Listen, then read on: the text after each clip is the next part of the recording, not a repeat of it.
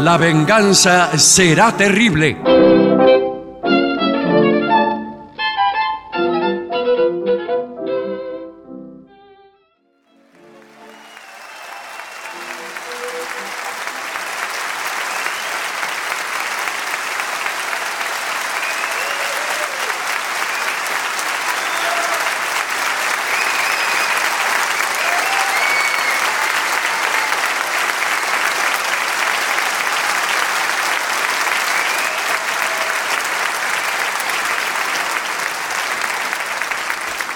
Muchas gracias.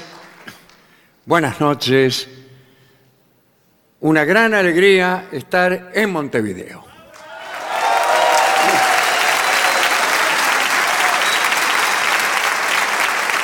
Discúlpenme que este, la garganta está asolada por una lágrima Sí, que apareció sí. eh, como signo de mi emoción ante este saludo que hemos recibido. Uno a veces se acostumbra a los saludos parcos, no del público, del tipo de al lado, por ejemplo. ¿Qué hace?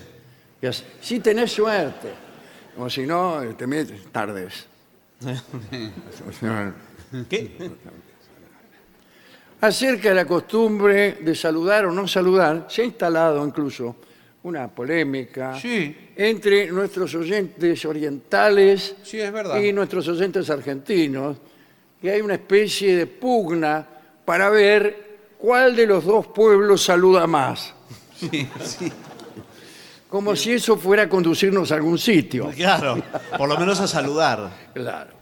Pero eh, en este tipo de saludo, que tiene que ver con el alma, tiene que ver con la emoción artística, tiene que ver a, veces con un injustificado fervor previo, eh, es la verdadera razón por la cual nosotros hacemos este trabajo. Y es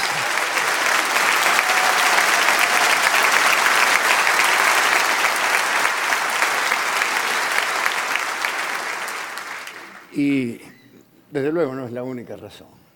Pero. Si no, tendríamos que irnos ahora, total, ya está. la- total, ya saludar. Sí. La, la otra razón es que a nosotros también nos gusta hacer nuestro saludo, que es el programa. Ese intercambio de afecto eh, es lo que da sentido al arte. El artista hace su cosa, ¿eh? Eh, toca, hace poesía, y después, hasta que otro cerebro, hasta que otra mente no recibe lo que hizo el tipo Claro, y lo procesa y lo devuelve bajo la forma de afecto o a veces de desagrado o de despacho en disidencia. Pero hasta que no se produce ese contacto, el hecho artístico no se completa. De manera que venimos aquí a traer las poesías que hemos escrito para, para ver si son dignas de este saludo tan cariñoso. Muchas gracias.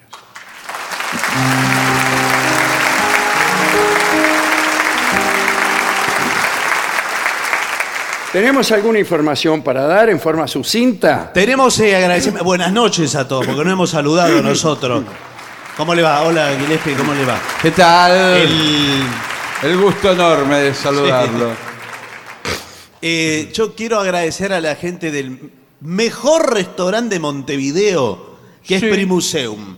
Yo no sé si Sí, ustedes señor. han ido. ¿Qué tal? Buenas tardes. ¿Qué se van a servir? ¿Qué tal? ¿Cómo le va? Muy bien. Pero. Hoy el eh, menú de hoy es verdaderamente muy refinado. Sí, y hay, hay música. Es un lugar eh, encantador ahí en Ciudad Vieja. Eh, lo- la- las exquisiteces que hemos comido ahí, que ni siquiera a veces hsta tienen nombre. Eh, No, como que no tienen nombre. señor. Estamos haciendo unos franfutes. Ese es el trío sin nombre. Los platos tienen nombre. Bueno, pero son tantas combinaciones tan sutiles, con este, condimentos muy exóticos a veces. Eh, chimichurri. No, se- no. Bueno, sí, también, también. Sí, claro. por supuesto que Una- también. una el chimichurri es, en Bélgica es exótico. Una vez fuimos, yo de impresionado saqué fotos, nos dieron a comer huesos. No, no era hueso, señor. Era el osobuco que Bueno, usted bueno. adentro ti- está, No me presen- diga. está presentado así. Está presentado así. Bueno, ahí está ahí en Ciudad Vieja, ¿eh? en Pérez Castellanos 1389. Está de jueves a domingo, eh, de 20 a 0 horas. Pero nosotros vamos más tarde siempre. ¿O Muy no? bien. Vamos a desayunar. Si usted quiere, eh, las autoridades del SODRE Sí. nos han impuesto un tema. Y sí, y me parece perfecto. Es así. Sí, señor. Y eh, el tema tiene que ver también con muchas cartas que hemos recibido de personas que quieren instalarse o quieren hacer turismo aventura entre los esquimales del Polo Norte. ¿Hay mucha gente interesada en eso? Muchísima. Yo por lo pronto... ¿Cuánta más o menos? Eh, no sabría decirle, pero muchísima. Sí, sí, sí. Mire, no, no. no Empezaron hace algunos años con programas de Alaska. Ese fue el comienzo.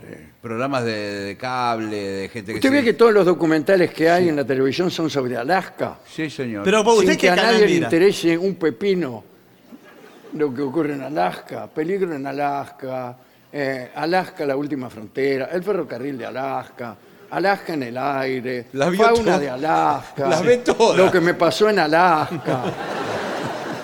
Y ahora un paso más allá. Polo Norte. Polo Norte. Y los esquimales, que son los habitantes de ahí que no son eh, lo- los habitantes originarios. Claro. Y pueblos originarios. vamos a ver, eh, disculpa que te trate de usted, mejor Bueno. dicho, que lo, te trate de vos. Voy a tutear, suponiendo que es muy joven, La audiencia para a, esto. a la audiencia que está interesada en viajar y conocer a los esquimales. Esas simpáticas personas. No sé, no sé, no sé Bien, adelante, no sé si son simpáticos. Eh, los, eh, en realidad los esquimales a ellos mismos no se llaman esquimales, No. porque es un término un poco de- despectivo. Es despectivo, me parece. ¿eh? Sí. Claro. Entonces se llaman inuit, Exacto. que es, mucho peor. Bueno, no, no sé si... me- Yo si tuviera que elegir entre ponerle a mi hijo esquimal o inuit, le pondría esquimal. No, bueno. Lo que pasa es que parece una pregunta. ¿Inuit? Sí. No sé. Bien. Cuando éramos niños nos fascinaban las figuras de los esquimales con sus abrigos de pieles, su vida en los iglúes, su aspecto de cazadores, etc. Sí. No conocía a nadie fascinado por estas cosas. No, no, discúlpeme. Todos los cuentos infantiles que me contaba mi abuela. ¿En serio? Tenía un repertorio Pero- eh, igual que el, que el de los, este, co- eh, ¿cómo se llama? De los documentales. No, no, no contaba todo así, pero apa- cuando aparecía un iglú, yo le decía, abuela, ¿me lo contás otra vez? Qué Veo que los bien. chicos piden el mismo Claro, cuento sí, sí, muchas sí, veces. sí. Su abuela decía, había una vez un iglú. bien. Eh, si bien eh, los, anim- los animales, no, los esquimales, Sí. Sí. no pueden verse como un grupo hom- homogéneo, porque hay, hay esquimales y esquimales. No, es que están desperdigados. Claro. eh, hay un montón de rasgos comunes que vamos a analizar. Listo, empieza. Bueno, Si quieres vivir entre los esquimales, deberás acostumbrarte a moverte en forma constante. Por el frío. No, eh, ahora noto que es otra cosa. Ah, a ver, ¿cómo? Los esquimales desarrollan una vida nómada y siguen las migraciones de los animales que cazan para comer. claro. Como si nosotros tuviéramos que movernos Claro, claro. eh, según las Corriendo a las vacas. Bueno, un poco o sí. las gallinas. Sí. Lo hacemos. Sí. Pero lo que ocurre es que las vacas y las gallinas no son, eh, no se mueven tanto. Claro, claro. Tanto como los osos, las ballenas, las focas, los caribúes. Eh, por eso debes estar preparado para estar continuamente en movimiento, etc. Los animales, los eh, que, que- que comen, eh, este, hay que cazarlos. Sí, y- Claro. Y, y le digo, algunos de ellos no son fáciles de cazar. ¿Usted mencionó un oso? Un oso. Es imposible de cazar. No, no, no O es sea, imposible porque lo no hay cazan. comparación entre la caza de una gallina No, eh, que además está recluida en un perímetro acotado como es el del gallinero. Sí. Entonces, si usted corre a las gallinas, hay un poco de dificultad. Sí. Hay un poco No de se deja la gallina. No se dejan agarrar No. continuamente a lo que dice la leyenda popular, Sí. las gallinas. Entonces usted las corre. Correr una gallina eh, es, es como correr agachado. Sí. Sí, sí, porque se le puede escapar. Cuando uno está lesionado en las rodillas, corre así. Y lo deja uno al borde de la desconsideración social, ¿no? Sí, claro. porque Porque Sacarle como un una aspecto- foto a una personalidad acreedora del premio Nobel Claro, corriendo una sí, gallina es Y le desacreditado. digo, Sí. te- tenga cuidado porque muchas veces se agachan y la gallina pasa por las piernas por las piernas Le abiertas. pasa entre las Sí, piernas, si sí, me permite bueno, la expresión. En cambio, no así el oso. No, no, el No. oso, ahora. Sí, sí. Si el oso le pasa entre las piernas, que usted Claro. ha sido partido al medio. De todos modos, nadie ha visto todavía Mm. Una gallina en el Polo Norte. Es un lindo título para una comedia Sí. estúpida. ¡Una gallina en el Polo Norte! No, porque eh, ¿cómo ponen los huevos? Imagínese la gallina poniendo huevo en el Polo Norte. Claro. Sí. Además, con los vientos que hay, Sí. es posible que tenga que poner varias veces el mismo huevo. Sí. Disculpe la utilización de un chiste clásico. Bueno, además los esquimales se hacen su propia ropa Sí. Claro. con la piel Pero por supuesto. de los animales que se han comido. Del oso y las plumas de la gallina. Claro, por ejemplo. Dice, eh, deberá ser muy hábil para confeccionar ropa. Me la llevo de acá. No, pero no, es que ese es el tema. Que ellos viven allá y allá es- lo único que hay es hielo. Todo lo que ellos tienen lo fabrican con, los, con estos elementos. Es decir, eh, la ropa con los animales. Sí. Pero, perdón, eh, Inés, Sí, vos que sos eh, modista. sí. Y una de las mejores. Bueno, ¿no me podés hacer el dobladillo del... eh, porque cazamos un oso polar. Sí. Aquí lo traemos. Es un poco gruesa la, Sí. el cuero del Hay que sacarle un poquito, rasquetearle la carne Sí, sí, que le sí. quedó pegada. Claro. Eh, nosotros nos lo hemos comido todo por dentro, Sí. pero hemos dejado esta piel para hacer eh, como un enterito, un, Sí. un osito. sí. Algo de... Eh, le digo- sí, un osito de media estación, que en Alaska es cero grados. Sí. Le digo que sobra, ¿eh? con todo el cuero que me trajeron, pero le puedo hacer el, el- el osito y les puedo hacer la ropa interior si quieren. Ah, Le- bueno. No sé si hacen ropa interior. La piel más cálida es la del lobo, Ajá. ¿eh? pero es muy pesada, fíjese. También la del caribú, pero eh, la piel de foca, que no es tan caliente, No. no es tan caliente, pero ¿sabe qué? Soporta la sal del mar y es impermeable. Claro. Usted se tira al agua, Claro. discúlpeme, eh, con un traje de piel de foca y, ¿Y chao. qué? Chau, ¿qué? Chau, ¿qué? Yo Estoy saludando al señor, director. No, por favor. del Estamos sobre. en un informe que es. eh, hay que ser preciso con la información. Es que Ahora, sí, si es usted que se, si se la puede fo- hacer si- un piloto de piel de foca porque Pero es impermeable. la foca y los pescados son impermeables, porque si no se llenarían de agua Claro. cuando se tiran adentro. Claro. Son todos Imagínense impermeables. la foca, una foca que hace agua. Le entra todo, está Le llena entra de el agua. agua la y se foca. empieza a hundir. bueno, eh, eh, con la piel de los osos se realizan pantalones Qué lindo. que gracias a las celdas de aire de sus pelos, Sí. ¿De los de- míos? de, los suyos, Claro, me no. No, no. ¿Usted tiene celdas de aire en los pelos? Cada vez más.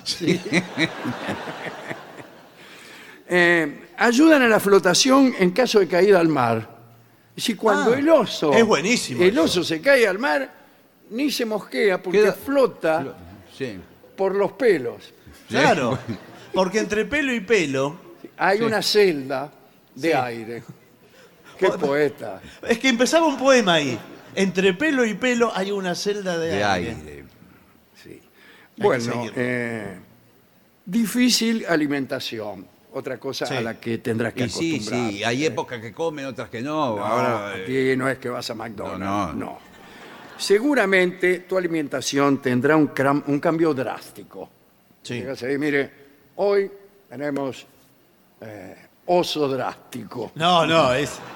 Es lo que haya, ¿vio? Lo que Claro, usted claro, y, encuentre. y- y no- y ni- nada de cambiar. Por ahí matan un oso y comen 10, 15 días el mismo sí, oso. el mismo oso. Acá comen cuatro, Sí. dice el mozo. Y no puede decir, uy, otra vez oso. No, come lo que hay. Es que los esquimales soportan el frío gracias a la grasa animal. Animal, a la La grasa, animal. animal. Ah, a la grasa animal. Y los mariscos sanos, que no sé lo que son, Es un boliche, los Sí. mariscos sanos. ah, los mariscos que consumen, eh, bueno, todo eso les genera una capa de grasa que les permite tener una vida mejor, ¿no? La carne de foca se come cruda, ¿eh? Ah, mire usted, no sabía Lamento, eso. Sí. creí que la Sí, cocinaban. porque- no, no. A mí no. me gusta a punto, pero bueno, Sí, se la bueno, sí, a punto, a punto de sangrar. Sí, sí. Sí, Eh, inclusive sus órganos internos. sí. Eh, ¿Los míos? No, los de la foca en Ah. este caso. Por ejemplo, Eh, y es una fuente extraordinaria de proteínas y vitaminas. proteínas y vitaminas. Ah, sí, sí, claro. señor. El pescado también se consume en cantidades industriales. Eh, y les prevé, o los provee, de los famosos omega, El omega 3. los, erro- los relojes. No, señor, omega 3 que es como una especie de aceite benigno usted eh, para la salud. Usted puede tomar un litro de omega 3 y va Pero a- no viene el litro, No el omega quiero. 3. Bueno, bueno. Es una, eh, está en los Además no alimentos. quiero. ¿Quién, Bueno. se, quién se va a querer tomar un litro Bueno, digo, pero va a de estar- ese ricino? le disminuye el colesterol. Cada vez que cada eh, litro que toma de omega 3 tiene menos colesterol. Toma Hasta cinco- que desaparece. Hasta que ya no Claro. tiene ni colesterol ni aparato digestivo. Pero se acaban de decir que. Acaban de decir que tiene que tener grasa. Si usted está todo que el día sí, claro, no, no, viendo va a eso. tener un colesterol No, pero es grasa de, de- de seis cifras. Claro. Es una grasa de, de los pescados. de Es los la grasa peces. buena, Es la dice grasa usted. buena. Hay grasa buena también, Sí, ¿no? señor, Eh, claro. La grasa de las capitales. Los esquimales aman a los perros de trineo. Si no tienes amor por los perros, también te será difícil convivir aquí. El perro de trineo tiene un papel importante entre los esquimales. Sobre la nieve o el hielo, un equipo de perros arrastra el camutic, que es un trineo hecho de madera, huesos de animales, barbas de la boca de una ballena, pescado congelado, Bueno. No, no, no, ¿qué anchoas. Es que Por tiene- favor, es patrimonio cultural de la humanidad. Yo le digo, soy eh, embajador de la UNESCO. Sí, sí, me ¿Cómo, le va? pareció. ¿Cómo anda la UNESCO? Sí. Bien, bien, bien. Y estoy aquí para, bueno, eh, para auditar y fiscalizar que estén protegidas todas las cosas de ustedes, lo que le gustan a, ¿Qué? a ¿Qué? los Nuits. A nosotros los inuit. Sí. Sí, sí, a nosotros. Eh, Le quería decir que un detalle Sí. de lo que dijo el anunciador acerca del trineo que lo tiran los perros. Sí. Efectivamente es así. Claro. El trineo viene tirado por perros y atrás, ladrando, caballos. No, ¿cómo caballo, señor? No hay caballos. No hay Están caballos en el solamente- mucho menos que ladren. Los perros de trineo tienen un gran parecido entre sí. Sí, sí, sí. Son todos iguales. Bien mirados son todos iguales. Sí. Y lo mismo pasa con los osos, Sí. las ballenas y los seres humanos. Y encima eh, no se ve bien en el polo. Vio que hay siempre como nieve. Es difícil distinguir diferencias. Eh, son animales que poseen un estúpido pila- pelaje. No, ¿Qué? un tupido. tupido. Ah, perdón. Que los aísla de las bajas temperaturas que Claro, tienen que sí, soportar, etcétera, etcétera. Están organizados los perros eh, con jerarquía. Sí, ¿Sí? señor. Eh, hay un perro, ponele, que es el, el chancho.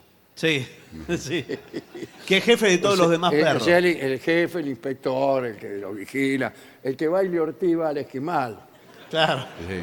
Cuando hay un perro que va menos, mientras tiramos el trineo, el tipo Se acerca el perro. se, se acerca al esquimal. Sí, al esquimal. El perro principal Sí, sí. eh, le dice, mire, Michelón, Sí. este, acá, eh, Sultán, el perro, el tercero de la izquierda, va para atrás. va para atrás, no tira. ¿Y usted? Por eso, por eso el trineo está doblando a la izquierda continuamente. Claro. Claro. Porque hay un perro que se hace lotario. Y, a- y así, eh, así es como eh, trazó el círculo polar ártico. Claro.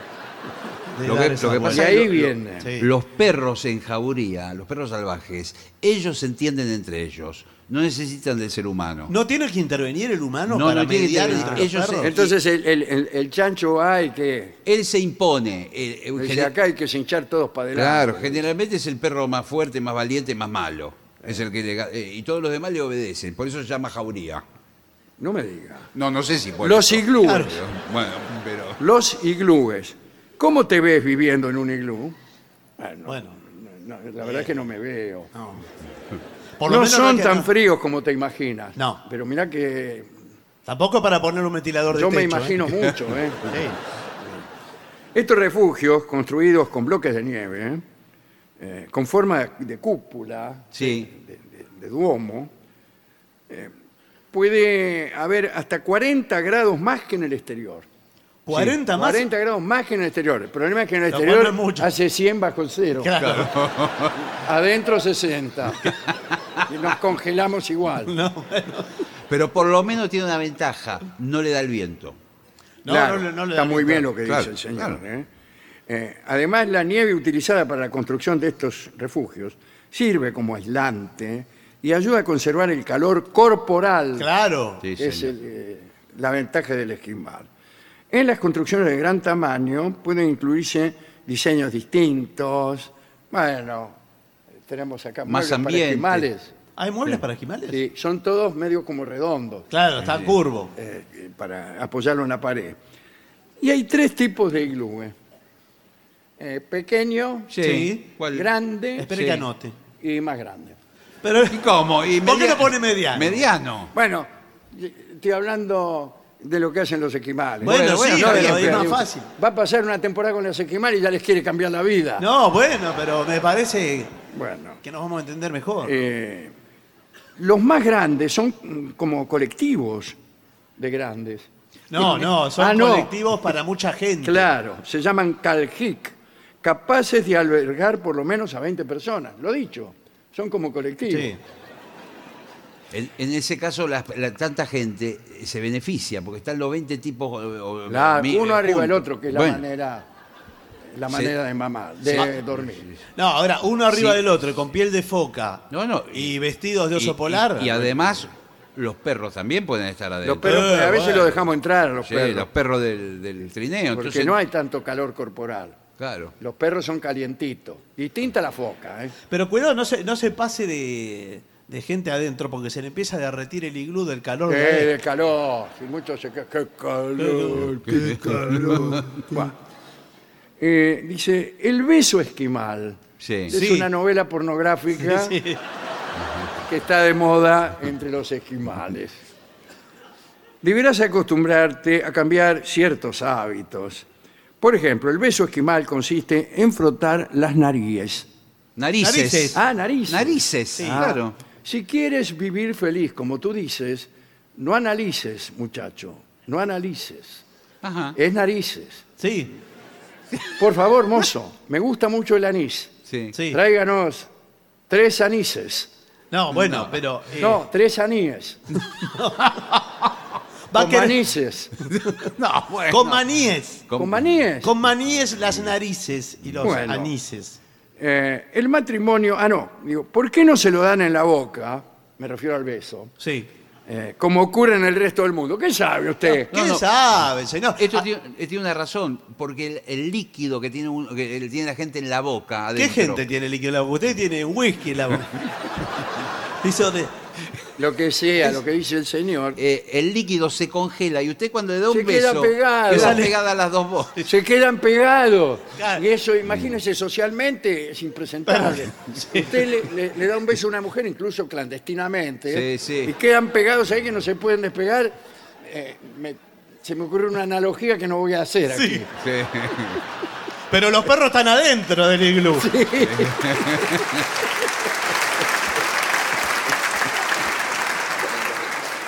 Eh, ya que estamos con cuestiones de amor, Sí. Bueno. vamos al matrimonio. Ahora, me parece un poco apresurado que usted vaya a pasar una temporada entre los esquimales, como vacaciones de aventura, y termine casándose. No, pero discúlpeme, el amor llega y no, no toca la puerta, ¿eh? La No, tira abajo. No, Hable generalmente. por usted. No. Yo tampoco. Eh, si deseas casarte con un esquimal, tienes suerte. ¿Por qué? Bueno, Eh, no sé, porque las costumbres han cambiado. Ah, quiere decir que antes era peor.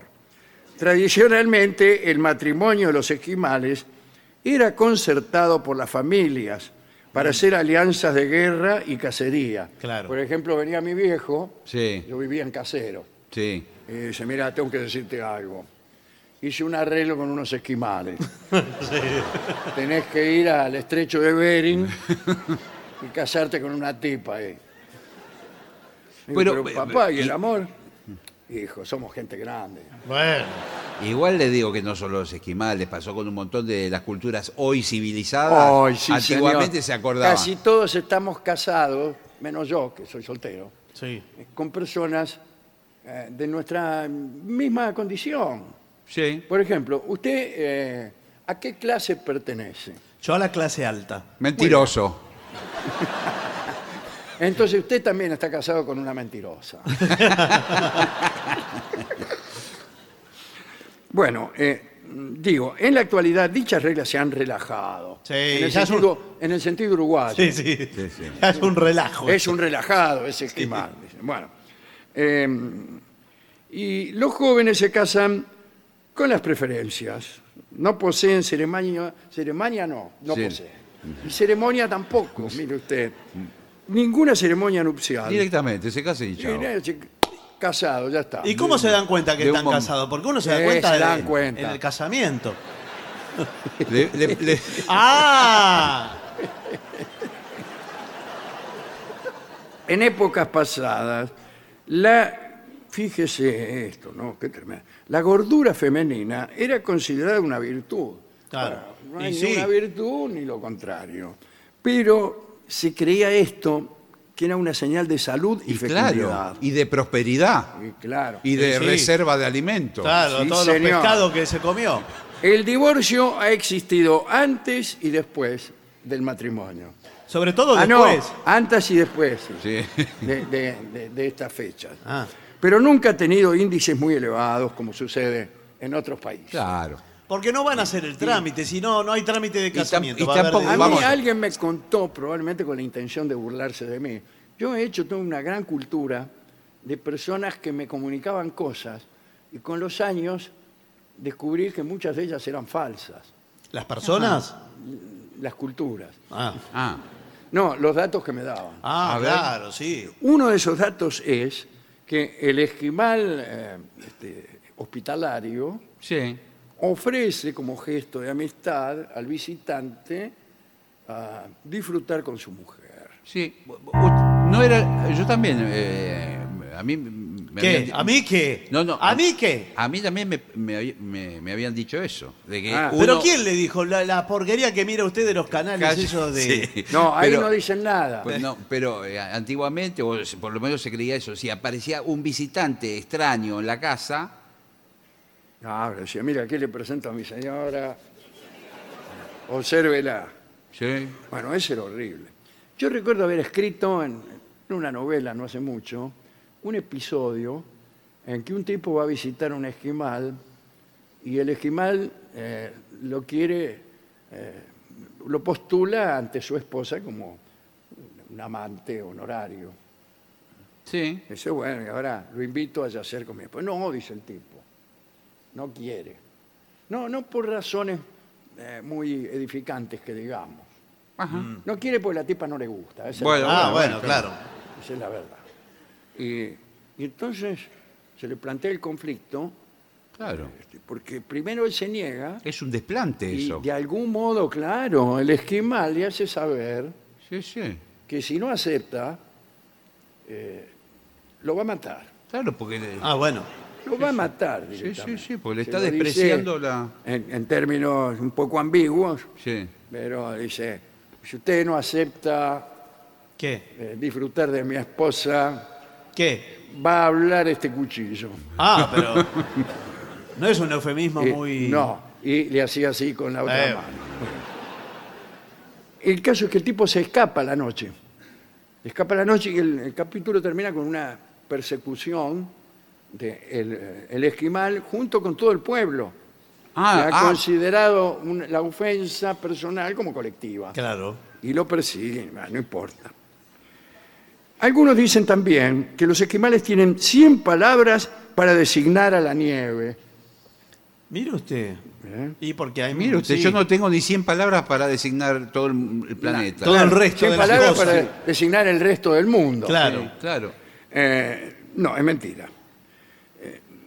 Es falso. En realidad, eh, su lengua tiene una raíz para indicar la nieve que está en el suelo, otra para la nieve que está cayendo, una tercera para la nieve que el viento se alza del suelo, una para la nieve que se amontona por culpa del viento, Sí. otra para la nieve que no ha caído, Sí, Sí. bueno. otra para la que podría caer pero no cae, otra para la que es comida por un oso, Sí. otra para la que es usada para hacer muñecos en la proximidad de las navidades, y así ad nauseam. Sí, porque ese es el mundo que ve todos los días. ¿Qué quiere? ¿Que, que- de qué va a hablar? ¿Es así? Bien. Eh, eh, hay cosas más peligrosas. Hay cosas más peligrosas. El, el esquimal suele ser muy peleador. No sé si es peleador, pero el- es- son rústicos. La personalidad. Uno no puede ser muy refinado en el medio del polo. Claro. Y va un tipo refinado como el señor. Claro. Pero En plan, un esquimal. Yo me- yo- y, y entra en un bar. No hay bares ahí, señor. Con Son- más razón. Eh, bueno, bueno. bueno. Imagínense, entra a un bar y dice, ¿qué dice la gilada? No, no. Es que la vida ahí. ¿Cómo se ve que acá nunca han visto un verdadero, Imbécil. dice el esquimal? Sí. Es que son peleadores, por Y eso. son por eso. peleadores. Y a uno, ahí uno le dice, salí para afuera. Eh, y dice, ni mamá, acá las peleas las hacemos adentro. Sí. Mitad por el frío, ¿vio? Un esquimal eh, del interior, que son la mejor gente. Sí. Los esquimales del hablan un poco gauchesco. Sí, sí, sí. ¿Ah, sí? Eh, sí. ¿Y usted de qué, de qué parte del polo es? Bueno, yo soy de polo adentro. Ahora, Tengo un rancho.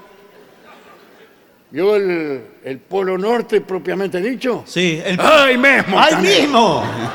¡Ay, mismo! Todas las noches salgo primero, primero al sur, Sí.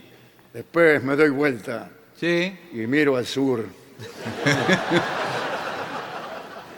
y después miro para el costado y miro al sur. La verdad que eh, nosotros vinimos desde muy lejos. Desde muy lejos. con venimos. esta misión que nos mandó, por ejemplo, la UNESCO. Ajá. porque El señor es el embajador. Eh, veníamos a traer esta ¿El condecoración. señor de la UNESCO? Sí. Un rumano. No, no, no soy la UNESCO de apellido, pero represento a la UNESCO, a las Naciones Unidas, Sí. en su dimensión cultural. Y queremos ponerle esta placa Sí. en reconocimiento al... eh, usted la- va a ser un a- símbolo vivo de la cultura de los- Exactamente. A partir, Esta de, placa no está viva. No, no. no.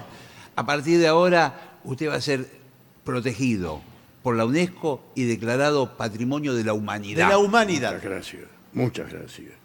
Mire, estoy emocionado. No, bueno. Le vamos a clavar un palo No, en el... estoy más emocionado. No, no, espere, señor. Le vamos a clavar un palo para señalizar el Polo Norte con el, el símbolo de eh, Naciones Unidas. Justo en el, en el medio rancho. Es que nos dio acá la cuadratura, hicimos todos y los además, cálculos, ¿no es y cierto, además Roberto? hicimos los cálculos. Es el único rancho que hay aquí. El único. sí. Todas las demás construcciones son igluses. Exactamente, por eso, como es. Y este es un rancho. Pero el techo de ¿Qué es paja. lo que lo distingue? El techo de paja. Mismo. Ah, Cuando llegué aquí, ¿qué? no había nada. Pero Y si no, hay nada. No hay ahora. nada ahora. Ahora tampoco, no, no. Pero queremos felicitar por cómo se dio eh, eh, maña eh, eh, estas son costillas de ballena. Hizo toda una estructura de costillas de ballena. Es, lo único que hay aquí. Claro. No, bueno. Y, y todas las paredes tapizadas con piel de oso y de foca, lo cual le da... Es un- cultural, Sí. es el valor de la cultura porque Es eso cultural, patrimonio. sí. Le- Es le- patrimonio. le- Tengo una foto aquí también. ¿Qué, qué foto tiene? A ver. Bueno, eh, no sé en realidad. ¿Esta foto? Esta, Pero esta es una foto de Fred Astaire. bueno, si usted lo dice, así será. Pero qué es la única foto que hay acá en el pago. Pero- ¿Y cómo vino a parar una foto de Fred Astaire? No lo sé, pero la tengo yo, Canejo. Y bueno, Bueno, Llámele como quiera. no, está bien, le llamamos como le llamamos. Escúcheme, acá el mate lo toma frío usted. El mate Sí. no es pos- eh, eh, no hay bombilla. No hay bombilla que aguante. bueno, sí. El agua llega hasta la mitad y es hielo. Y bueno, Entonces agarramos, Sí. primero nos comemos la hierba sí. y después nos comemos la nieve. Y salimos a correr Bueno, claro. y ahí tiene mate. A veces pasamos corriendo y me dice, don Zenón, ¿qué está haciendo? ¿Ya lo ve? Mateando. Sí.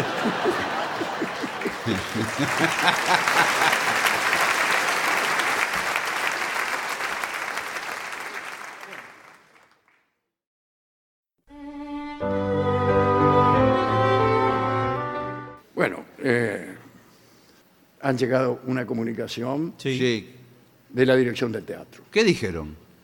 que No pueden decir nada, hemos tratado el tema con el máximo de los dice que respetos. no hemos tenido el respeto No, señor. No, bueno, pero que corresponde Tampoco con se lo nuestros tome así. hermanos esquimales. Bueno, no se lo bueno, tome pero así. bueno. ese no. No seamos tan solemnes.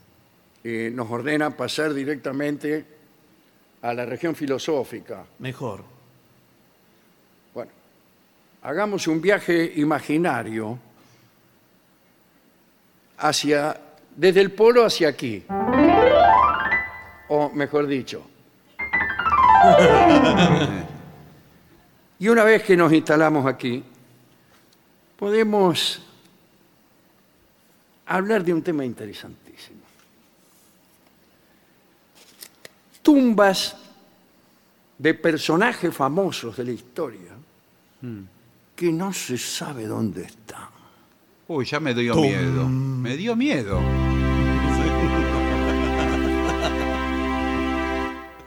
Algo raro ha pasado. Sí. Me parece que se están haciendo presentes. Es un acorde mayor. Sí, es que toqué una nota y salió un acorde. Sí, bueno. Pero, eh, eh, ¿qué cosa? ¿Y dónde están esas tumbas? Vamos a ver. Tenemos una colección de figuras ilustres de la historia, de distintas etapas de la historia. Y empecemos por el querido Mozart. Sí. Mozart vivió poco, usted sabe.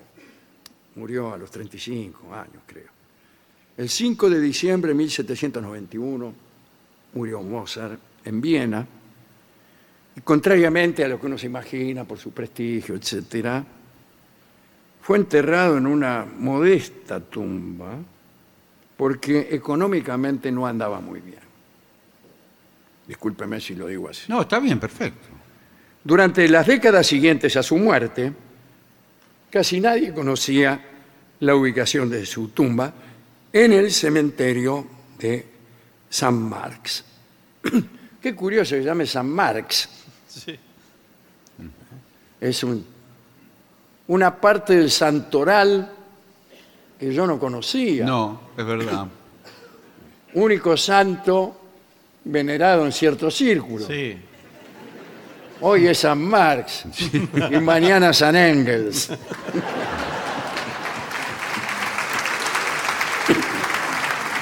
Ya no se sabe qué día dicen eso. Sí, sí. El 18 Brumario. Hoy hay un monumento donde se cree que está él. Pero no se sabe si es él.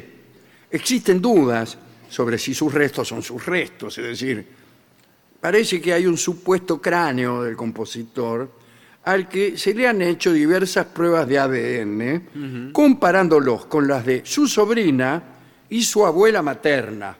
Es una familia eh, bastante numerosa, la de los Mozart. Pero ahí se encontraron que no solo el ADN del supuesto Mozart no coincidía con el de sus parientes, sino que el ADN de los parientes tampoco coincidían entre sí. Bueno, es un desastre. Acá está pasando algo muy malo, doctor. Me parece que ya pasó hace Con unos esta, años. con esta investigación que estamos haciendo. Sí. Alguien nos está saboteando. Y así termina la historia de Mozart. No sabemos nada. No se sabe. Y imagínense, Pero ¿cómo qué puede suerte, ser llega el ADN, vamos a hacer las pruebas de ADN. Nah, no, este, Mozart, con este no rima, pero todos estos entre ellos, que son los parientes, la hermana, el padre, la tía, tampoco. ¿Qué pasa aquí? ¿Qué pasó con Mozart? ¿Y cómo puede ser que al día de hoy con la tecnología, con los avances científicos, no haya alguien que se, que se ponga al hombro No, al hombre el, no el se lo cráneo de. Mozart. Sí. La- eh, resolver este tema? Eh, lo que ha pasado es antes, que alguien, alguien ha puesto sobre los hombros de alguien, Claro. o sobre los hombros de Mozart, Sí. un cráneo que no era. A Cervantes le pasó lo mismo. Se murió en 1616 y no se sabe dónde está su cadáver. En 2015 se encontró una supuesta fosa con sus restos en el convento de las Trinitarias Descalzas. Pero a pues- a pesar, la, no- la noticia dio la vuelta al mundo. sí. Cuando quisieron acordar venía la noticia por el otro lado. Llegó al mismo lugar. Se lo contaron al vecino de la derecha, a la media hora viene el de la izquierda, Sí. que no sabe eh, de quién es esa fosa. Dice, el ADN, las pruebas de ADN certificaron eh, que no eran los de Cervantes. Le digo una cosa más rápida. Es que si- tenía las dos manos no era Cervantes. Eh, ¿O no? está muy bien pensado. Sí. Eh, creo que era un, un- no estaba en las manos. Bueno, Ah, eh, se hallaban en la fosa los restos de al menos 15 individuos y, y- y no, no- tampoco, no se parecía. Yo estoy ya pensando que el ADN no sirve para nada. No, no, No, es bueno. así, señor. Es que Todo mezclaron las Una, cosas. ¿Sabes qué? Una patraña de los laboratorios. Mezclaron los huesos en una misma camioneta, por ejemplo. Me, eh, subieron Y cosas andás y, a ver. y se mezcló todo. Bueno, estos que vienen son más interesantes. El primero es nada menos que Genghis Khan. Usted sabe, tipo que nació en Mongolia, se llamaba Tamujín y después fue ascendiendo en aquella sociedad de a caballo, a fuerza de valor, de energía, y hizo la guerra a todos los vecinos, conquistó la China. Hemos contado muchas historias de, de los mongoles. Y finalmente tuvo un imperio cuyas fronteras comprendían desde el Océano Pacífico hasta el Mar Caspio, y más porque los sucesores, por ejemplo su nieto, el Kublai Khan, que fue, que fue aquel que encontró Marco Polo cuando llegó a la China. Dijo, estos son los chinos, dijo Marco Polo. Mentira, eran los mongoles. Y Marco Polo dice, más sí, lo mismo habrá dicho. Claro. Bueno, eh, digo, más adelante el imperio mongol llegó hasta las mismas llanuras de Hungría. Es enorme. Ahora muy bien, en 1227, antes de, de Kublai Khan, murió el Genghis Khan. A mí me enseñó Roy Bartholomew que sería el Genghis Khan, que la K y la H se pronuncian J, al menos en la casa de Roy Bartholomew. bueno. Algunos creen que falleció víctima del tifus, otros dicen que se cayó de un caballo, lo cual más bien convendría ocultarlo. Claro, sí. Si el, emperador estar, de sí. Mongolia se cae del caballo, bueno, ¿qué queda para mí? Sí. Y una tercera eh, versión asegura que una de sus concubinas lo asesinó. Sí. Lo puede haber asesinado con tifus y una vez que se cayó del caballo. Eh, ¿cómo También lo- pueden lo- haber sido las tres cosas al mismo Sí, tiempo. Eh, es muy frecuente entre los mongoles que al enfermo de tifus la esposa lo asesina haciéndolo caer del caballo. No, no creo, señor. muy rebuscado. Ahora bien, el Genghis Khan había expresado su deseo de que el lugar donde instalaran su tumba fuera secreto. Dice, yo no quiero la gran Barcelona, no quiero que nadie perturbe mi sueño, por decirlo así. Para asegurarse de que no se supiera a dónde estaba enterrado, todos los aldeanos que vieron la procesión o que asistieron a su entierro se suicidaron. ¿En o serio? los indujeron a suicidarse. Sí. O los mataron. Como Para que no digan dónde estaba. Sí. O fueron asesinados por sus concubinas. Claro, para que no dijeran Claro, nada. claro. Al parecer, no muchas personas se han animado a buscarlo, ya que Genghis Khan amenazó a quien intentara alterar su paz. Y hay una supuesta maldición que dice que el día en que encuentren a Genghis Khan se acabará el mundo. Por eso no lo buscan. Imagínense, lo encontramos y no tenemos ni, No, ni no. tiempo de decir aquí está. Claro, claro. sí. Qué gracia. A que... Chao. Terminó el mundo.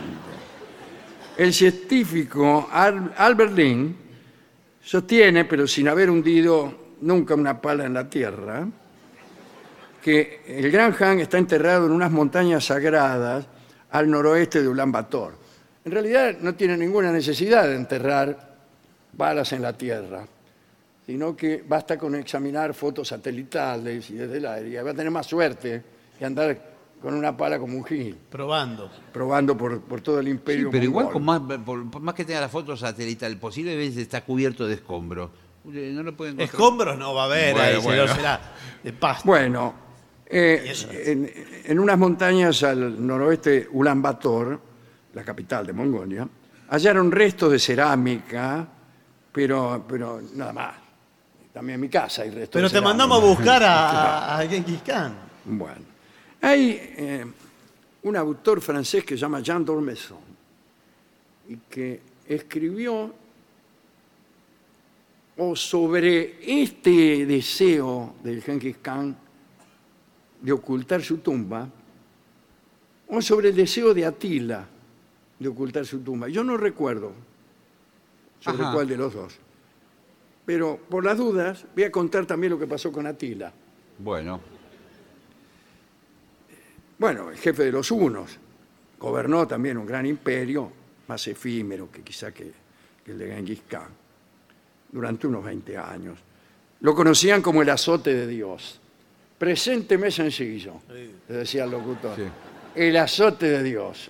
Atila, el azote de Dios. Bien. Sus posesiones también abarcaban desde Europa Central hasta el Mar Negro, desde el Danubio hasta el Báltico. Bueno. Y falleció Atila, pobre Atila, tras los festejos de una celebración de su boda, a causa de una hemorragia nasal. es que no, es que, es- es que No se puso un algodón, claro, algo. no tenían los conocimientos de medicina que hay hoy. Bueno, pero, en fin, el azote de Dios. Sí, claro. Qué decepción, ¿no? Porque Genghis Khan se cae del caballo, este, Y se- este- el azote de Dios le sale sangre por la nariz. ¿Qué queda para mí? Sí. Sus soldados, los unos, con H, Sí. en señal de duelo, se cortaron el pelo y se hirieron con sus propias espadas. Y después lo enterraron en un triple sarcófago de oro, plata y hierro. Y con él, con ese sarcófago, pusieron el botín de sus conquistas. Y quienes participaron del funeral fueron ejecutados para mantener el secreto del lugar del enterramiento. No solo eso, Yo no voy más a un entierro. no, No, no. Es un emprendimiento ya.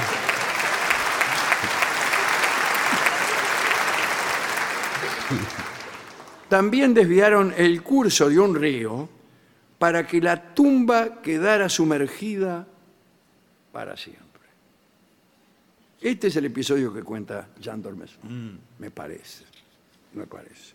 Después me voy a acordar de que en realidad ni siquiera era Jean Dormesson. No, bueno. El libro de Jean Dormesson se llama El judío errante. Es un libro muy, muy interesante. Hablemos de Cleopatra y Marco Antonio. Señor, por favor. Eh, usted sabe que ellos eh, hicieron un pacto suicida cuando, después de perder la batalla de Actium, eh, desaparecieron, qué sé yo, y al parecer Cleopatra se habría suicidado haciéndose morder por un áspid, que es una serpiente venenosa. Bueno, Ahora bien, después de eh, ese episodio, Octavio, que fue el que le ganó, Octavio después sería el primer emperador romano, Augusto. Eh, se hizo cargo de sus hijos. Y los hijos de Cleopatra y, y Marco Antonio se llamaban Ptolomeo Filadelfo, ¿qué tal, Tommy? Sí. Y Alejandro Helios, ¿qué tal, negro? Eran hermanos menores de Cesarión. Cesarión me parece que fue el hijo que tuvo Cleopatra con Julio César. Eh, discúlpeme Sí, si sí. parecemos un programa de chimento. Sí. Pero todos esos partieron de Egipto hacia Roma en el año 30 antes de Cristo. Eh, Cleopatra y Marco Antonio nunca más se supo. Y estos muchachos tampoco. Ah, bueno, pero. Octavio los llevó a Roma y los entregó a su hermana, no a su hermana, la Ah. hermana de él, la hermana de Octavio, que sabe cómo se llamaba, Octavia. Eh, ¿Y sabe quién era? ¿Quién? Era la mujer anterior de Marco Antonio. Ah, bueno. Marco entonces, Antonio la había dejado Por Cleopatra. por Cleopatra. Eso no me lo voy a callar. Bueno. Que lo sepa bien el director del Sodre, no me lo voy a callar. Ahora sí que somos un programa de chimentos, ¿eh? Ahora, Dion Casio, que es un historiador, dice que los hermanos llegaron a Roma, pero después no dice nada más. Muy buen historiador. Claro. Muy bueno. Que escribió todo un libro sobre eso. No recuerdo si fue él o Jean Dormesson. No, bueno. Por favor. La muerte de Cleopatra en el año 30 terminó con la dinastía tolemaica y marcó el declive de la civilización egipcia. En realidad no, eran griegos. Cleopatra era griega. Cleopatra. Claro que estaba en Egipto, claro que se produjo un sincretismo ahí también, eh, y casi el nacimiento de una religión de compromiso. Pero los egipcios ya habían empezado a decaer cuando los persas invadieron el Egipto allá en el siglo VII antes de Cristo. Pero bueno, el caso es que los, la muerte de Cleopatra es, es teatral, como hemos dicho, imagínense, es shakespeariana. Sí, claro. Y lo es no solo porque las acciones remiten a una teatralidad, sino porque Shakespeare escribió Antonio y Cleopatra. Y entonces eh, nos acordamos más por lo que dijo Shakespeare que por lo que dijo el, el amigo Dion Casio o también Jean Dormesson. No, bueno. Y me acuerdo de nuestro amigo, disculpe que me acuerde de tantas Sí. cosas, de nuestro amigo el doctor Johnson, Sí, en, señor. cuya, en cuya casa hemos estado dando vueltitas espiando, ¿no? En Londres. en Londres, un gran escritor este, inglés, que eh, oyó que alguien criticaba esta obra de Shakespeare que se llama Antonio y Cleopatra. Y el crítico decía, yo también sabía quién era el crítico, pero eh, cuando venían por acá me lo olvidé. Bueno. El tipo dijo, al final, dice, el público no sabe dónde está. En el primer acto transcurre en Actium, lugar de la batalla. Segundo acto, en Alejandría. Tercer acto, en Roma. Dice, al final uno no sabe dónde está. Y el doctor Johnson le dice, el público sabe exactamente dónde está. En el teatro.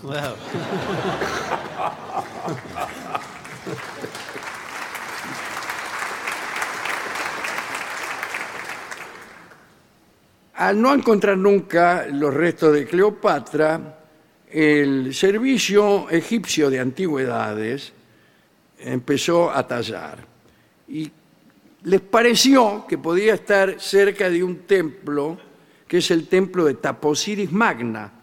Es un templo también sincrético. Eh, y dice, quizá también está Marco Antonio ahí, dijo el tipo. Un egiptólogo dijo esto, se llama Awas. Eh, pero dice que el palacio de Cleopatra, que es donde, en cuyas cercanías está el- la tumba, está bajo el agua ahora.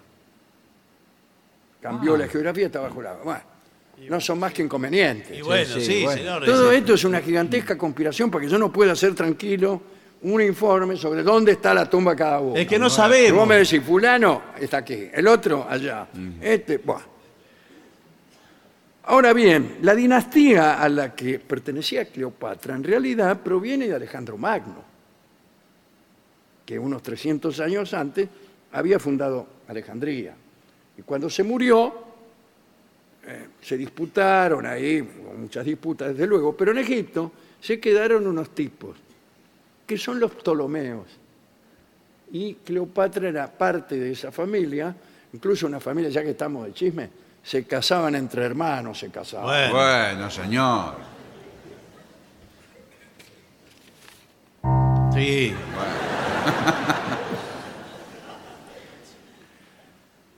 Y con la tumba de Alejandro, ya que estamos, que murió en el 323, faltaba un mes para que cumpliera 33 años. No se sabe si murió por envenenamiento, pancreatitis aguda, anda llevando, o malaria. No tenía heredero legítimo. Eh, algunos historiadores creen que había elegido a Crátero, era un estratega. Pero Crátero no estaba en la ceremonia donde leyeron el testamento de Alejandro y todos los que estaban ahí eligieron oír otra cosa. Eligieron oír Cráteroi, ¿Que era otro quiere, tipo? quiere decir el más fuerte. ¿En serio? Entonces que no, sí, mirá lo que dijo. Está clarito.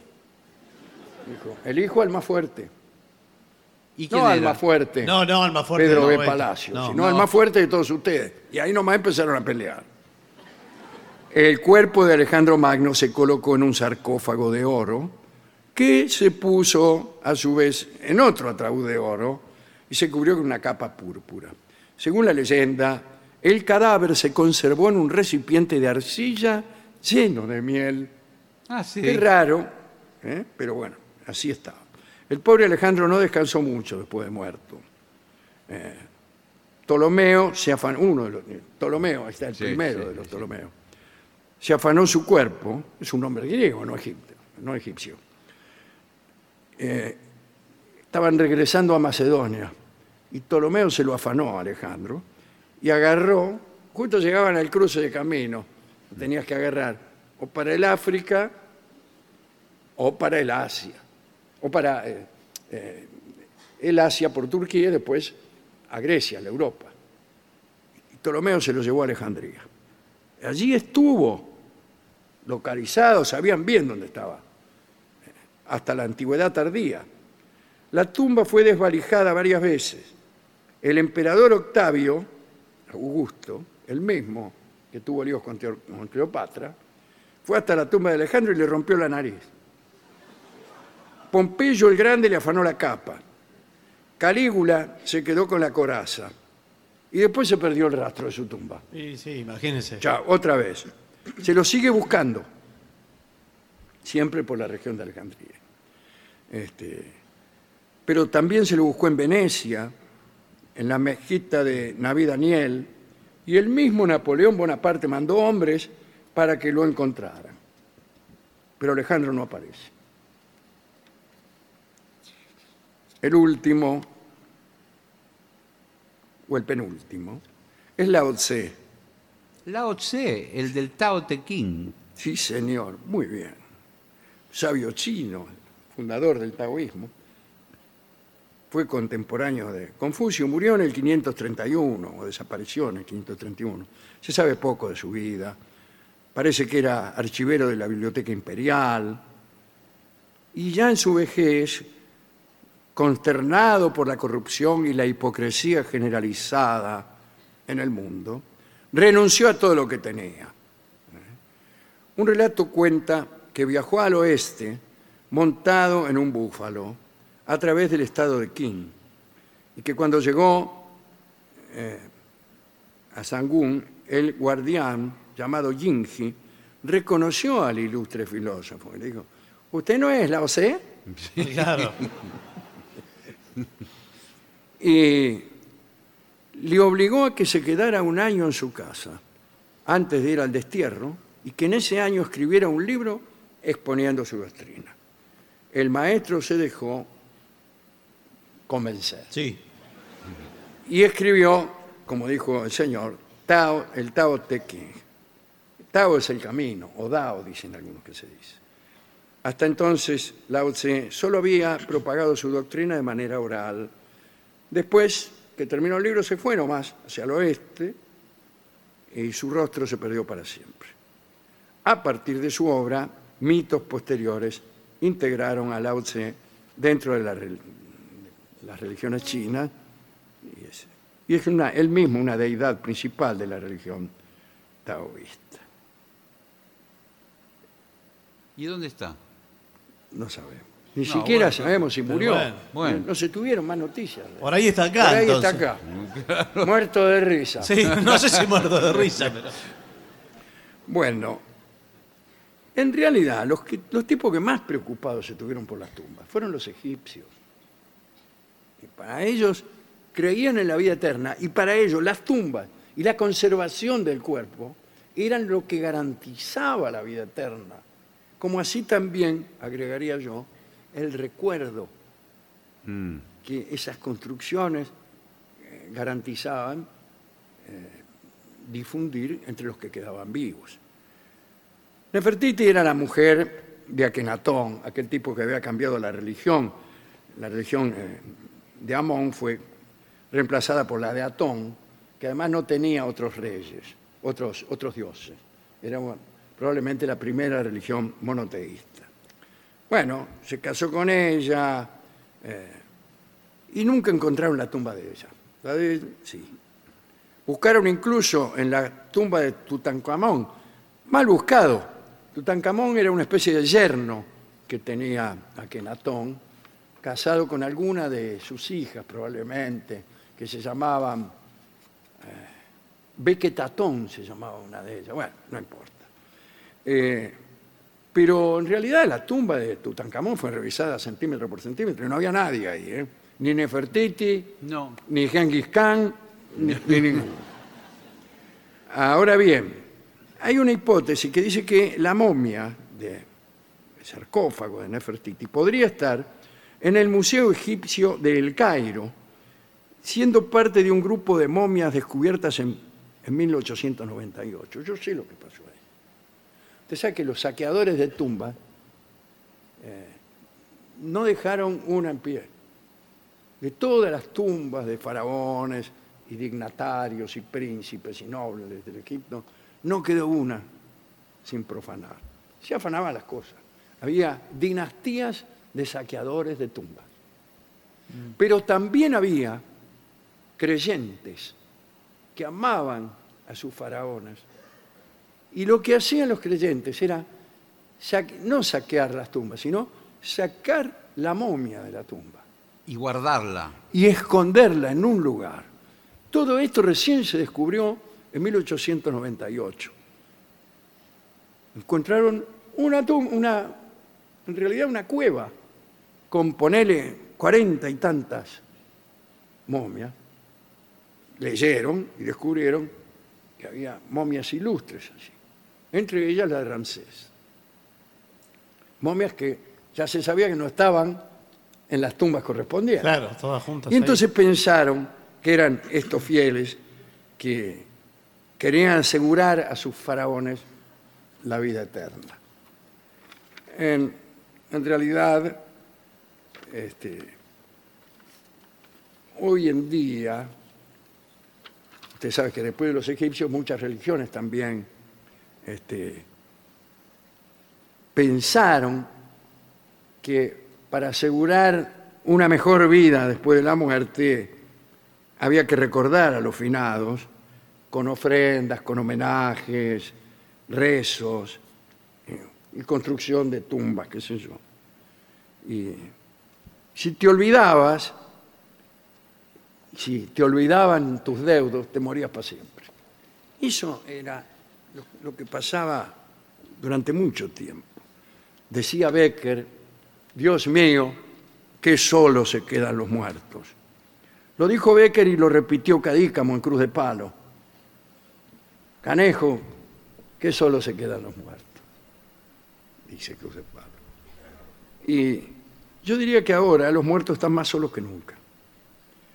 Todas las tumbas están solitarias. Y aún los que profesan el cristianismo no tienen la costumbre de visitar los cementerios. Hay, no estoy haciendo ningún juicio. Muchos eligen la cremación y el olvido gana la partida en ese sentido. Si acaso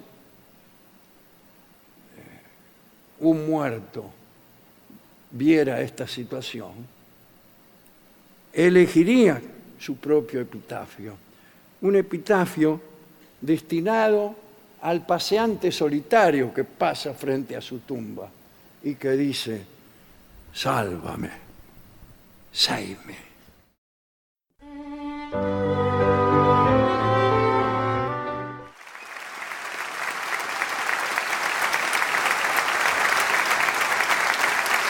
Señoras, señores, estamos en Montevideo, en el Uruguay, de regreso. Con la venganza será terrible en el auditorio del Sodre. Maravilloso auditorio del Sodre. El enorme Y bello, bellísimo auditorio del Sodre.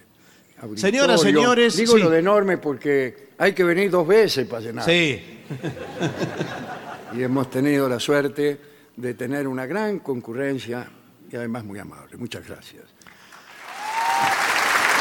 Te lo digo, Señoras, señores, este es el mejor momento para dar comienzo al siguiente segmento. ¿cómo descubrir un mal amigo? Bueno. Ojo acá en la sala. Ojo acá, ¿eh? Los amigos. eh, Mal comienzo. Sí, sí. sí. Los amigos ayudan a hacer la vida más significativa. Che, qué vida tan significativa que tenés. Brindan apoyo social, Sí, emocional, etcétera. Alivian los sentimientos de soledad y te ayudan a sentirte más feliz y más satisfecho con la vida. Qué bien.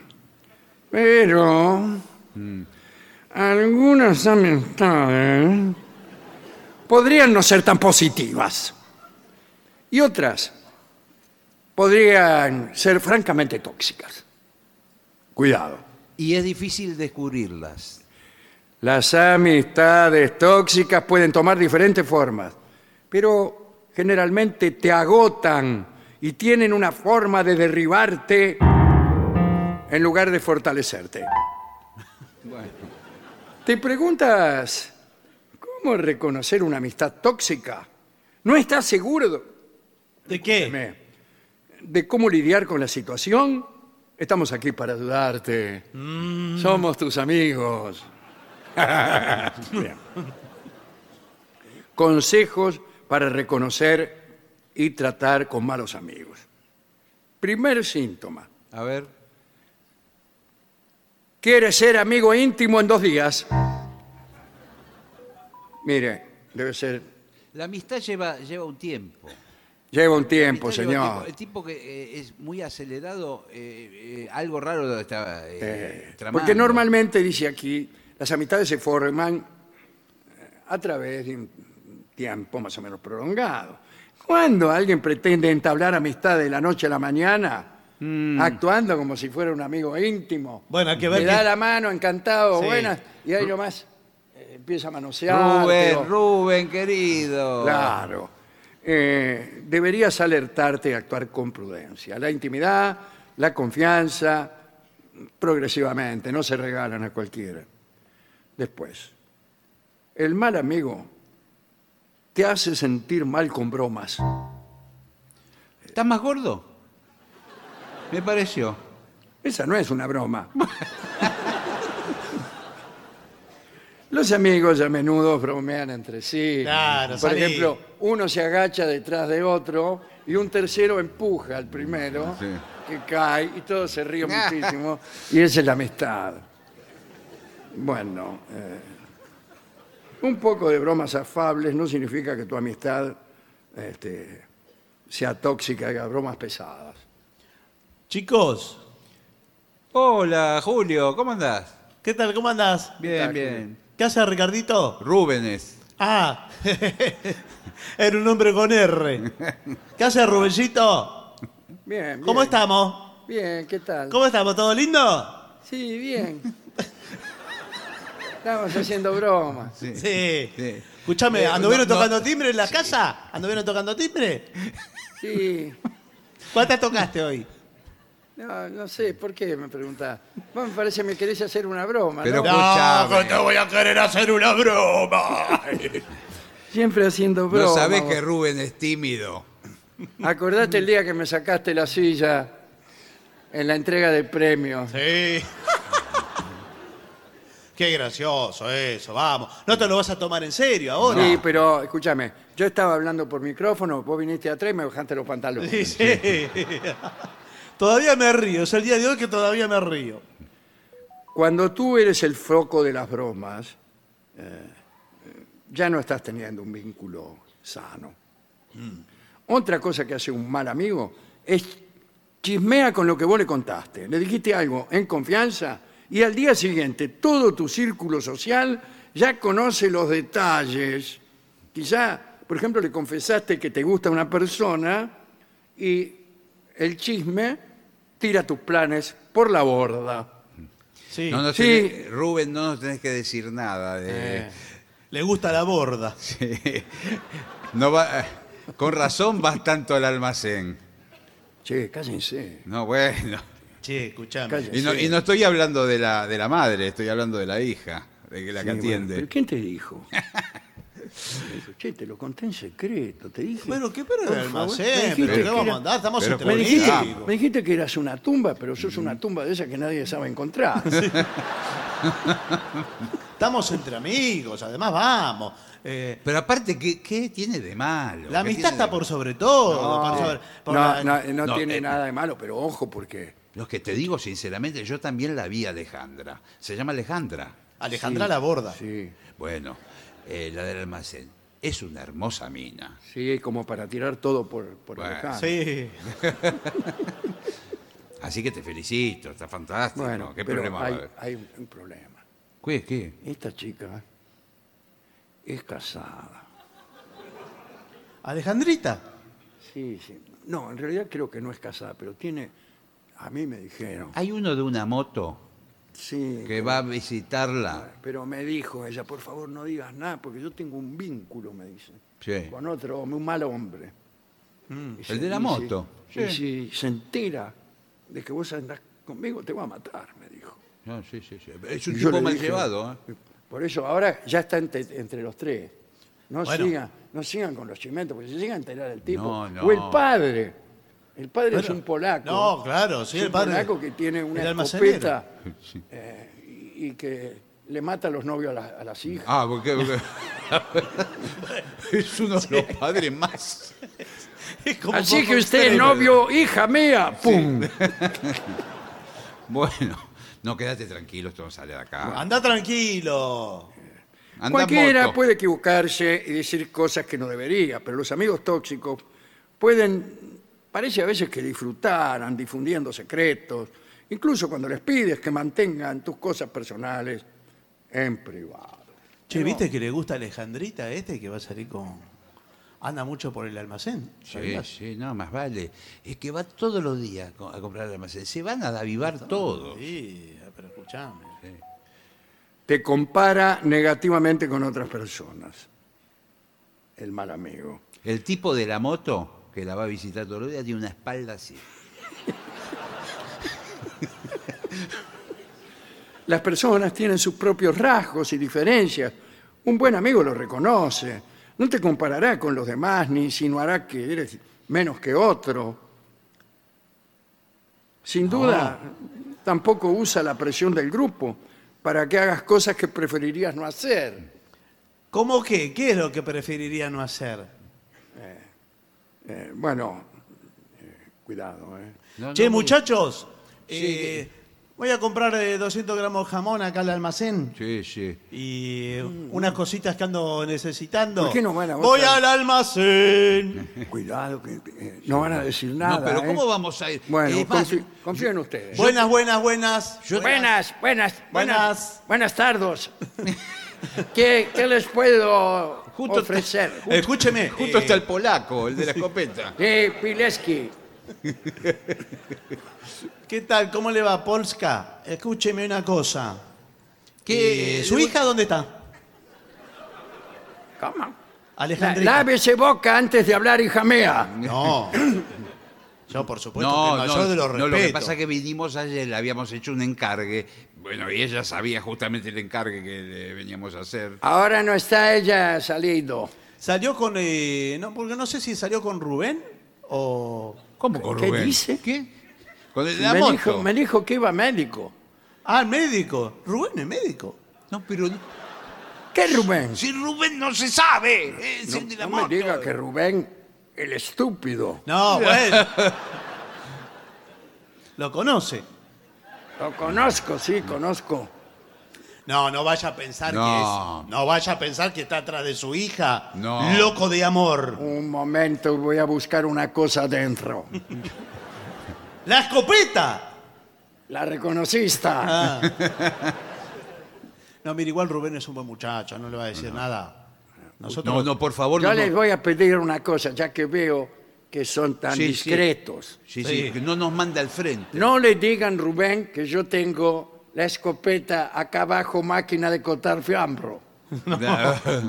Porque si se entera que yo voy a matarlo, por ahí que lo pierda y no venga. y más vale que Claro. no va a venir, pero. No, Entonces no, li- no digan nada. No, por supuesto, pero. Nosotros somos No, una tumba. no, pero además- Acá lo que escuchamos. Claro, quédese La tranquilo. tumba Alejandro Macedonio. Sí. Adiós, eh, Polska. Adiós. Adiós, adiós. La venganza es un manjar que se come fría. Si tu amigo es un mal amigo, deja de ser una prioridad cuando te pones en pareja. Y claro, ¿no? Claro, el tipo que Sí. es mal amigo, eh, se pone de novio, no lo ve nunca más. no lo ve nunca más. Desaparece. Eh, cu- digo, cuando el mal amigo se pone en pareja. claro. Claro, sí. Fíjensela. Sí, sí, Entonces, no te hace más caso. Nada, nada, desaparece. Es que Te muchacho, solo. discúlpenme, yo no puedo. Tengo novia. Sí. A, pa- a partir de ahora.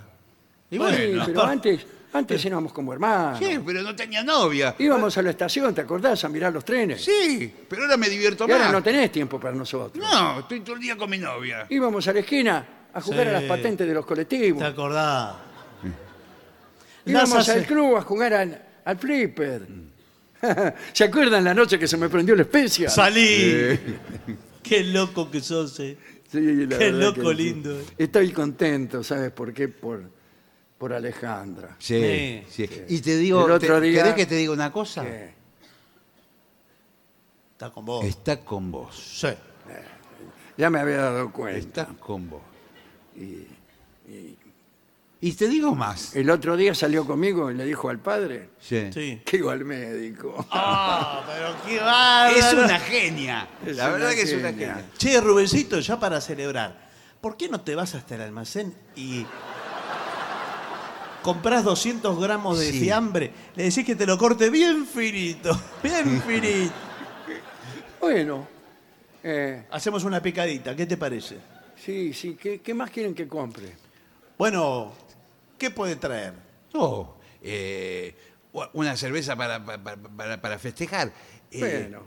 eh, eh, te digo una cosa, ¿sabés cómo se llama el, el- el padre de, de Alejandra? Pileski. Bueno, pero el Ella es nombre, Alejandra Pileski. el, el apellido Pileski, el nombre Petete. Vos cuando entres decirle, hola Petete. Sí.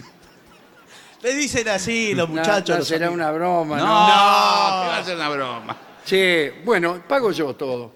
Pero a ver si me alcanza la plata. ¿Cuánto tenés? ¿Cuánto tenés? Pero traeme del buen fiambre, no traiga Tengo cualquier 16 mil pesos. Die- Este, die- ¿16 mil pesos? sí, puede ser que alcance. Y pero si no pasa por un cajero, saca un poco más. ¿Y Sí. ustedes no pueden poner algo? Yo, Eh, pará. escúchame, ayer le compré los alian- las alianzas de compromiso a mi novia. Me quedé sin un peso. Justamente te iba a pedir dos mil pesos y me, me bancabas para. Sí, cómo no, toma. Bueno, bueno, listo. no, gracias. Tengo 14 mil pesos, ¿me alcanzará? Bueno, podés pasar por algún lado. Mirá, decir que parece calcado que cuando Sí, nos sí. hubiéramos puesto de acuerdo, porque vos le pedí dos mil pesos. Sí. Yo andaba necesitando tres mil pesos, porque... ¿Tres mil? Tres mil, por, eh, ¿viste los flippers? Eso, ¿te acordás de lo que vos jugabas? Sí, un día se me prendió la especie. Bueno, ya sé. y sabés que vi uno, una réplica hermosa.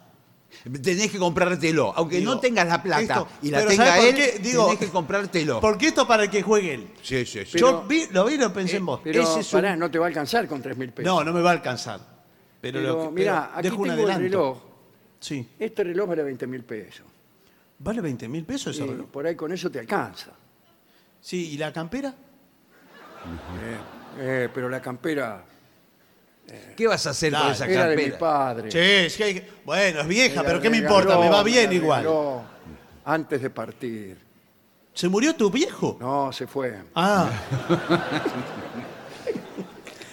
Escúchame, Rubén, ¿para qué estamos los amigos? Sí, escucha. Bueno, ¿Para qué estamos los amigos? y para pedirme la campera. No, dale, che. Toma, che, y no, no, no, eh, espéreme, ¿eh? Sí. Bueno, ahora voy. Eh, sí, es bravo, ¿no, Pileski? ¿Petete? pa- Petete. Este es un pan Pero de Dios. escúchame. Lo que pasa es que los polacos son así al principio, parece ¿Sabés que, lo que es le medio gusta? frío. A los polacos, ¿sabés lo que le gusta? Cuando entras con la palma de la mano en la pela así. ¡pac, pac! Hola, petete. ¡pac, pac! Bueno, En Polonia se voy matan de risa. A ver si, a ver si me, si mira con buenos, con buenos ojos Sí. mi relación con Alejandra. ¿Saben lo que me enteré? ¿Qué? ¿Qué? ¿Qué, ¿Qué pasó? Hay gente que anda diciendo que Alejandra tiene otro. Decime quién. No. No, no, decime quién que lo agarramos nosotros. Igual te digo, Rubén, es muy feo lo que estás haciendo. ¿Cómo Eso, muy feo. Mirá cómo eso se de dio, venir con chismes. cómo se dio vuelta. Bueno, lo escuché por casualidad. No, pero lo escuché, lo escuché, livianamente Sí. lo Yo, escuché. vos sabés que no, no soy chismoso. No, bueno, pero me parece venir con un chisme así, con la, la amistad que tenemos de años, Sí, sí. y vas a, a dudar y a pensar de que cualquiera de, de nosotros podría estar siendo el novio de, de esta chica. Por favor, Bueno, por favor. Ustedes espérenme, espérenme, Sí. y yo voy a, hasta el almacén. Ahí va a estar el almacén. Sí, no, no. Voy a ver cómo se la sí, vas, a- cómo escucha. se la va a arreglar para hablar y que el otro le conteste. Sí, no, esto va a ser genial. Yo lo voy a filmar con el celular. Sí, yo también, Bueno, préndanlos ustedes. Hola, Petete.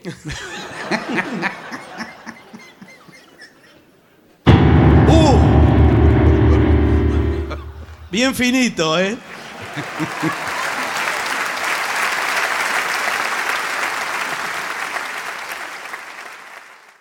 Y para finalizar, dos palabras bastan. Gracias. oficinanerd.com. Pasión por el podcast.